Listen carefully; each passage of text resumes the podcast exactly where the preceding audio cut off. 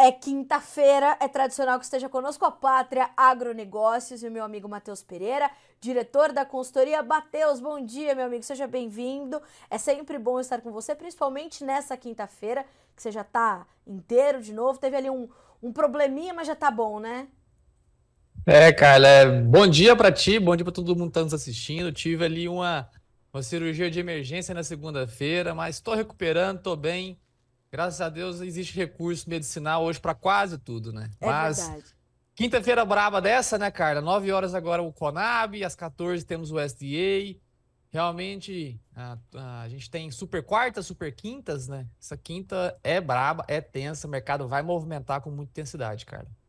Agora, Matheus, é, você acha que esses números têm a, a, capacidade. Geralmente isso acontece em fevereiro, os números de USDA. A Conab, não sei se tem tanto peso para fevereiro também, mas esses números podem mexer efetivamente com o andamento das cotações em Chicago. Eles teriam que vir muito diferentes do que vieram em janeiro para promover uma, uma movimentação mais intensa.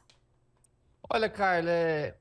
a Pátria acredita né, que até a Conab possa trazer um número um pouco mais perto da realidade do campo do Brasil hoje. Né? A gente deve ver um um corte um pouco mais vertiginoso, né? Qualquer número ah, mostrado pela Conab agora às, 8, às 9 horas, né? Ah, abaixo dos 150 milhões de toneladas, né? Cortando mais de 5 milhões de toneladas, vai ser uma surpresa ao mercado, tá? O mercado espera ali que ele corte razoável, né? De 5 milhões de toneladas, médio. Tanto para a Conab, que está em 1,55, quanto para o SDA, que está em 1,57, Soja Brasil. Então, qualquer número que venha abaixo de 150 milhões de toneladas já começa a passar a mensagem né, de que o Brasil já não tem mais a capacidade né, é, de produzir uma safra recorde no nosso país, né, como até então, até o momento, né, até esse momento que estamos falando, é estimado pelos dois órgãos né, oficiais, tanto o Brasil quanto o órgão assim, olhado mais pelo mercado mundial, que é o tal do SDA. Né? Então, podemos sim ver um corte um pouco mais intenso tá? pela Conab. O SDA, que é aquela característica mais conservadora, né? A gente deve, deve ter um pouco mais de, de, de dados comedidos, apesar de que as zebras sempre poderão existir, viu, Carla? Ah, recordo até safras no passado, como foi em 2017, esse mesmo período do ano, né? Tivemos aí surpresas, tá? Ao mercado aos mercados, né? Com os levantamentos de fevereiro. Tivemos aí reduções mais abruptas, né, que trouxe um mercado mais agitado. Ninguém, assim, grande parte do mercado não esperava cortes tão agressivos lá em 2017, os, os cortes vieram. Então, surpresas poderão estar assim no radar, viu, Carla?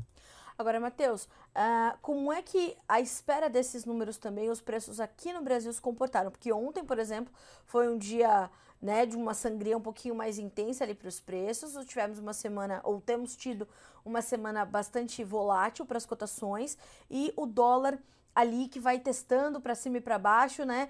É, como é que você está sentindo o, se é que está acontecendo, né? O andamento dos negócios aqui no Brasil e a formação dos nossos preços. Há uma pressão também nos indicativos aqui no Brasil? Carla, é negócios totalmente paralisados, tá? A gente teve uma evolução praticamente insignificante. Nos últimos 15 dias, nos últimos 15 dias, apenas 2% da safra brasileira foi comercializada. Então, realmente, é, temos um baixo interesse da base produtiva né, em avançar com vendas, por aquele mesmo ponto que a gente sempre ressalta. Né? É, talvez para os consultores, os analistas que nem sequer conhecem né, a, de dentro da porteira, nem sequer talvez pegaram uma planta de soja na mão, às vezes não entendem né, realmente essa, essa falta de interesse do produtor em avançar com venda, que é simplesmente por falta de receita. A gente vê hoje ah, ofertas da soja em algumas partes do Brasil ah, já próximo à casa dos 90 reais redondo, como é algumas praças dentro do Mato Grosso, dentro do estado da Rondônia. Em alguns momentos a gente já observou valores ofertados abaixo disso para entrega e recebimento nos próximos meses. E o produtor tem a ciência de que submeter uma venda no tal patamar, né, ele coloca o teu negócio no vermelho. Então, a, o, o, baixo volume de interesse de venda, né, esse baixa capacidade de negociação é puro por falta, né, de capacidade de lucro, né, realmente da base produtiva. Que perdeu safra, tem uma, uma, no geral, né, não todos, mas temos uma redução produtiva no país, temos uma qualidade de lavoura não tão ah, satisfatória como observado no passado. Essa semana, como você disse, Carla, uma semana foi muito sangrenta, uma semana que uh, prejudicou muito o mercado da soja de treinamento no Brasil. A gente tem essa retórica né, é, equivocadamente construída sobre a demanda, que não existe, e a China concluiu o mês de janeiro com o maior volume de soja importado da história do mês de janeiro. É. 3,6 milhões de toneladas importadas da soja brasileira. Então, assim, enquanto constrói-se a retórica de que existe muita soja, vai sobrar em vez de faltar, o nosso principal cliente está abocanhando assim, com a boca aberta o nosso produto. A gente mal começou o fevereiro, Carly, já temos uma fila de embarques já próximo de bater o recorde para o mês de fevereiro em direção à China. Mal começamos o mês. A gente está falando então, de quanto, realmente Mateus? é controverso o que a gente tem vivido aqui no Brasil, né? E acho que essa falta realmente reação no mercado ela é uma, uma característica pura do, do produtor não avançar com as vendas e paralisar as negociações, Carla. Matheus, a gente está falando de quanta soja na fila aí para chegar até os chineses, maiores compradores do mundo? Olha, Carla, para o mês de janeiro, a gente concluiu com 3,6, tá? Foi o maior volume de soja brasileira embarcada para a China da história, tá? Só para efeito de comparação, foi 300, 300, três vezes mais do que o volume de soja embarcada em janeiro de 2023. Três vezes mais. Para fevereiro agora, Carlos, a gente já tem algo em torno de 1,9 milhão de tonelada, já compromissada para embarcar em direção à China. Ainda não é o maior volume da história, perde-se ah, para o ano de 2019 e o ano de 2020, tá? para o mesmo mês de, de fevereiro. Ah, porém, ah, como eu disse, estamos aí no oitavo dia do mês de fevereiro, são quase 22, 23, 20 dias ali mais ou menos para a gente concluir o mês. E com toda certeza, né, uma soja brasileira ao custo de 80 dólares a tonelada mais barata do que qualquer outra oferta para embarque imediato no planeta, com toda certeza a gente deve bater também mais um recorde de exportação em direção à China, principal cliente do grão in natura aqui no país, que não busca soja dentro da Argentina, não, a gente não tem capacidade de colocar realmente produto, né, uh, do, do, do uh, colocar o que realmente o chinês demanda, que é o grão in natura, então, olha toda essa construção dessa essa falsa premissa de que sobra soja na América do Sul, vem compra barato e está enchendo a boca, enchendo o estômago de soja, batendo recorde de importação nesse começo de 2024, cara. Agora, Matheus, é, isso está já chegando no, nos nossos prêmios, porque olha só, é, tem muitas perguntas, como sempre, né? Acontece chegando para você aqui, ó. O Henrique Carniel, Matheus, com pouca trava de contrato por parte dos agricultores e os vencimentos chegando, o preço caindo, você vê um cenário de mais queda de preço até os vencimentos? Como é que essa, essa condição de, de comercialização do produtor vai se chocar com essa, com essa realidade de oferta e demanda que está se construindo? Carla, é, vamos entender o jogo como é jogado, né? Ontem eu tive palestrando para um grupo privado de empresários, né? E é muito bom a gente, uh, primeiro, não criar né, essas sensações de, uh, de ufanismo, né? Ah, o mercado tá errado, tá errado, tá errado. Não, o mercado tá jogando o jogo como sempre jogou. Às vezes a classe produtiva passa por cima do arreio, às vezes a gente é selado por cima, né? E o mercado monta em cima da classe produtiva. Isso é normal, comum. Tá? Todos os anos a gente tem uma história diferente sendo construída no mercado. A gente só tem que entender como o jogo é jogado. E no atual momento, o jogo está sendo jogado com a impressão de que a fotografia, a fotografia do Brasil é de uma safra recorde, de que a América do Sul vai produzir a maior safra total de soja grão de grão né, uh, da história da América do Sul, que o, que o produtor rural está pouco vendido e os boletos estão vencendo. O comprador, agora jogando o jogo como é jogado, o comprador, quando vê essa fotografia, equivocada ou não, de como foi tirada, e enxerga o mercado brasileiro de soja, se coloquem, vistam o colete do comprador nesse atual momento e enxergam essa uhum. fotografia. Lógico. Porque o comprador, Sim. dentro de um cenário como tal, equivocado ou não, mas é o cenário difundido hoje ao mercado mundial, por que, que, o comprador tem a necessidade de avançar com compras por agora? Porque se ele vê, enxerga notícias falando que safra recorde, que o produtor está pouco vendido, que a América do Sul vai abastecer o planeta de soja, grão e natura. Então, assim, o jogo como está sendo jogado por agora, ele induz ainda, Carla, preços ainda mais baixos no curto prazo. A gente só começa a reconstruir valor para a nossa soja brasileira quando a realidade se torna escancarada. Quando realmente os nossos compradores, nossos principais clientes China, que não compra farelo, não compra óleo, compra grão in natura, começa a perceber que realmente, infelizmente, a América do Sul não tem capacidade de reposição da falta do produto no Brasil. Se de fato as quebras brasileiras forem confirmadas, o número da pátria estimado é de 143 milhões de toneladas, bem longe do que temos aí pela estimativas de órgãos oficiais. Se a gente vem para esses 143 e mostra que o déficit total do grão in natura na América do Sul, ele chega a quase 10% em relação ao ano passado. Temos 10% a menos de grão in natura exportável na América do Sul do que o ano passado. Aí o mercado começa realmente a reconstruir, né, valor. E infelizmente não é da noite para o dia, pessoal. O jogo não vira da água para o vinho, ele não vira da noite para o dia. A gente tem que passar por esse processo de conscientização, cara. Matheus, olha só, o Rodrigo Marcelo Sapiaginski. Bom dia, Carla e Matheus. Bom dia, Rodrigo. Uh, Mato, Grosso, Mato Grosso, Oeste e região da BR-63, de 75% a 80% colhido, médias baixas, produtor retraído. Goiás seco com decreto de emergência. Aliás, 43 municípios em Mato Grosso também decretaram eh, estado de emergência, incluindo a cidade de Rondonópolis, como eu adiantei ontem. O prêmio da soja já não deveria ter revertido essa tendência ou só depois do carnaval? Como é que você vê? essa, essa pergunta do Rodrigo. Matheus. Olha, bom ponto, Carla. É, e assim, ela alinha muito com o que eu acabei de dizer, né, da, da fotografia sobre o Brasil.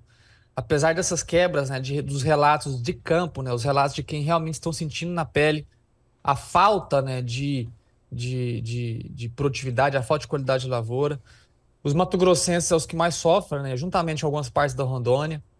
Paranaenses, por surpresa né, do mercado, Paraná que se desenvolvia uma safra, vamos dizer, minimamente satisfatória até dezembro, né? Desde meados de dezembro, vem se desconstruindo né, qualidade de lavoura, perdendo saúde vegetal, excesso de calor, falta de chuvas em grande parte do norte, extremo oeste também do, do Paraná, né, que são as principais regiões produtoras do estado paranaense. Então, temos sim é, uma fotografia equivocada do país. A gente tirou uma foto do Brasil uh, em outubro sobre o potencial produtivo da soja brasileira. Essa fotografia não só está sendo atualizada.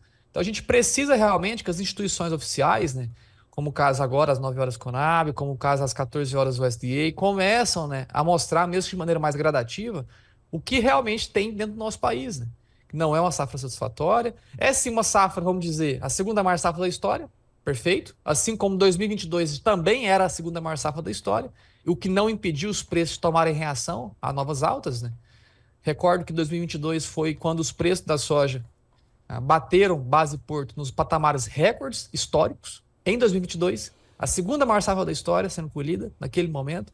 E ainda assim, né, por balanço de uma demanda em aceleração, uma contração da oferta exportável do grão aqui no, na América do Sul, os preços caminhavam né, em novas altas. Então, realmente é, é uma balança é difícil ser tomada. Os prêmios eles tentam né, equilibrar ah, qualquer falta de produto do Brasil, só que, é, mais uma vez, o mercado não tem a fotografia real sobre a safra brasileira, não tem a fotografia real é, de, de, de, como realmente se comporta né, a distribuição da soja in natura no Brasil. Então, sobre uma fotografia equivocada, né, o mercado joga com as armas que tem, né, com as ferramentas que tem.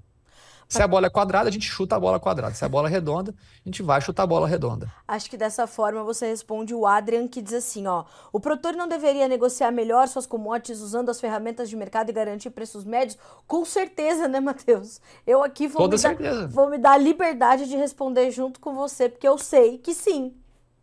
Sim, sim, sim, Carla. É, é o que nós aqui na Pátria fazemos, né? Que é acessar esse mercado e ter o que?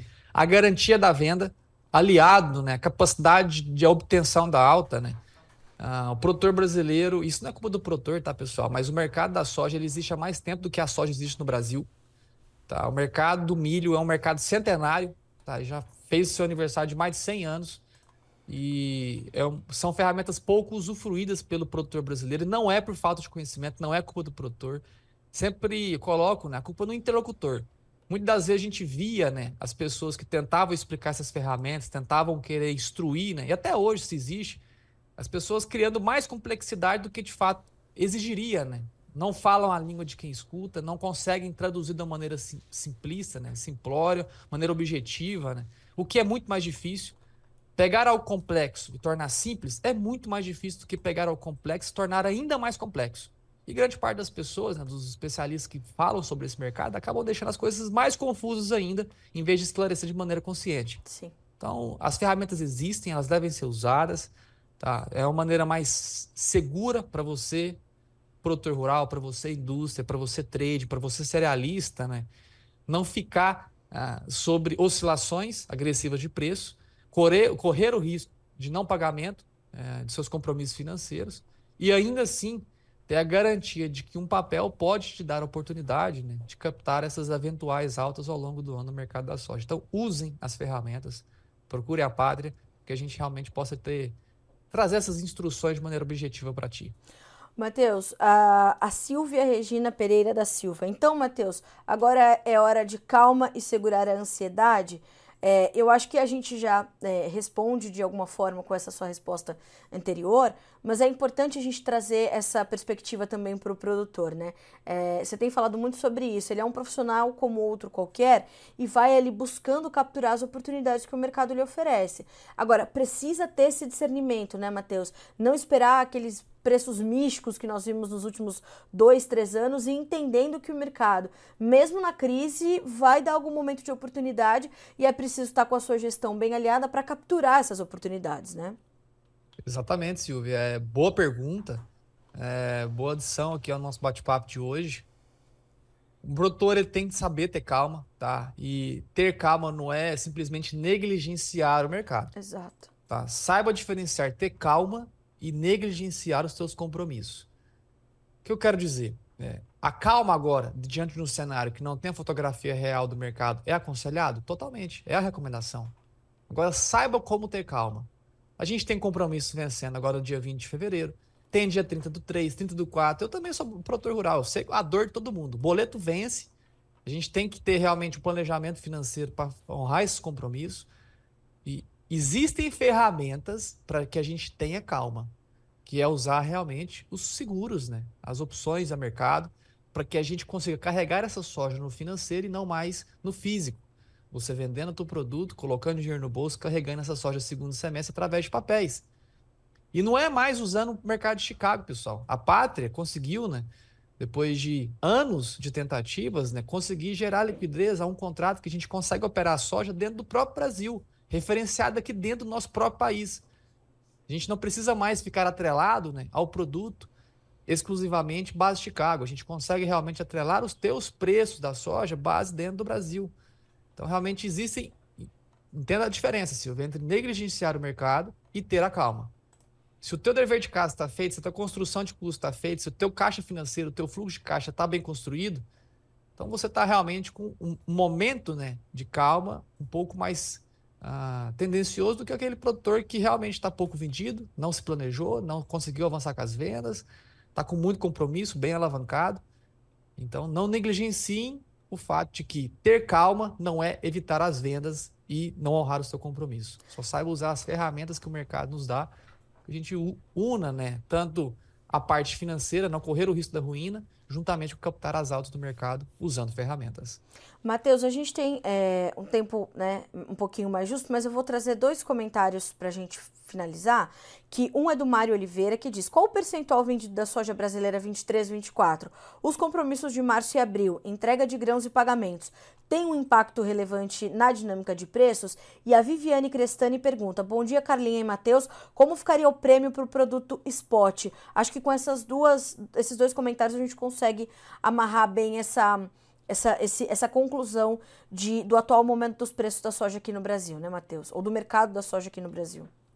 Ó, oh, perfeito. Eu tô captando aqui o valor de prêmio, atualizado agora, tá? E o valor, é, o, o, a nossa estimativa de avanço de vendas futuras do Safra 24 no Brasil, atualizei ontem para essa palestra que eu dei para esse grupo privado de, de empresários né, do setor aonde tínhamos até ontem, né, 32% da safra comercializada futuro, tá? Contra 47% na média dos últimos cinco anos. Então, é, quando se compara com média, né, a gente tem realmente pouca soja comercializada. E o que é, né, puro reflexo dessa falta de apetite, dessa falta de interesse da base produtiva em avançar com as vendas, né? Como eu já disse, não tem Quando o produtor vai fazer conta, não precisa nem ser uma conta muito complexa, uma conta na padaria mesmo, ele consegue saber né, que submeter vendas aos atuais patamares é, é valores que não paga, não fecha realmente, trabalha no vermelho. E o prêmio spot está carregando aqui, pessoal. A Lohane, que é a nossa responsável pela captação desses preços físicos, né? É, acabou de me mandar. A gente tem hoje referência a fevereiro a prêmios de menos 8,5, tá? Uma alta de 5% em relação a, a, a ontem. Então a gente tem uma ligeira, uma ligeira aumento de valores de prêmios aqui no Brasil, nada tão expressivo, né? Vale lembrar que os prêmios março, hoje, menos 91, no ano passado chegaram a tocar região do menos 180, o abril, menos 200, o maio, menos 210. Então, os prêmios estão no negativo, tá? Que a gente chama de descontos, né? A gente tem esse, esse praxe de chamar o base de exportação de prêmios porque é convencionado, né? Entrou uma convenção no Brasil de que é mais fácil chamar de prêmio do que o tal do base. É verdade. Mas os prêmios estão negativos. Ô, Matheus, para a gente finalizar aqui a conversa, é sempre bom a gente trazer essa, essa leveza para o momento, porque é um momento de angústia do produtor, a gente sabe e reconhece isso. O pessoal da Agrobacuri, em minutos é final de Copa do Mundo. Vamos torcer por números mais realistas. É mais ou menos por aí, né, Matheus? É final de é. Copa do Mundo mesmo. Bom ponto, boa analogia, viu, pessoal da, da Bacuri. E eu diria que até uma semifinal, assim dizendo, né? A gente vai ter realmente um relatório um pouco é mais intenso a mercado, um relatório que pesa mais sobre a construção da oferta brasileira, somente o mês de março, tá? O mês de fevereiro é um, é um relatório que mostra né, a inclinação realmente da safra brasileira, se ela está em construção ou desconstrução. Tá? Sempre que a gente tem fevereiro, né? Sofrendo aumentos de estimativas, o março ele vem com elevações um pouco mais intensas. E vice-versa. Tá? Sempre que a gente tem um fevereiro com cortes, o março também, né? Ele, é, ele vem sucedendo né, as estimativas de, de, de fevereiro também com cortes um pouco mais intensos. Então eu diria, até fazendo essa própria analogia, gostei demais de que uh, Agrobacuri, que a gente tem agora 9 horas, o início da semifinal dessa Copa do Mundo do Mercado da Soja, né? Que vamos jogar o jogo. Tá difícil, tá acirrado, aquele jogo a gente já entra com a cabeça baixa porém com o perto aberto, né? Pra saber se a gente vai meter gol ou se a gente vai levar, né? É verdade. Vamos, vamos pra cima. E aí eu quero ver, a final vai ser emocionante de acompanhar, viu, Matheus? Vai ser emocionante. é isso aí, isso aí, vamos estar tá junto. Matheus, obrigada mais uma vez pela companhia. Quinta-feira estamos juntos novamente aqui no Quinta com a Pátria no Bom Dia Agro. Te agradeço principalmente por responder as perguntas da nossa audiência. É sempre importante a gente trazer essas orientações nos momentos mais difíceis. Obrigada, meu amigo. Tamo junto sempre. Eu agradeço, Carla, a todos que estão nos assistindo. Obrigado pelas participações de hoje. Eu vi que tem muita pergunta aqui que acabou não, ah, não tendo tempo para a gente responder. Vamos guardar para a próxima quinta-feira, pós-carnaval, que a gente estrala por aqui, pessoal. Abraço a todos. Boa sorte. Aí às 9 horas, daqui 5 minutinhos. Às 14 horas, o mercado mais intenso ainda. Vale lembrar que Conab pesa sim, só que o peso do SDA é três, quatro vezes maior ao mercado internacional da soja. É Abraço a todos, fiquem com Deus. Fique com Deus, meu amigo. Boa recuperação para você. Quinta-feira, mais uma vez, estamos juntos. Até mais, bom restinho de semana para você.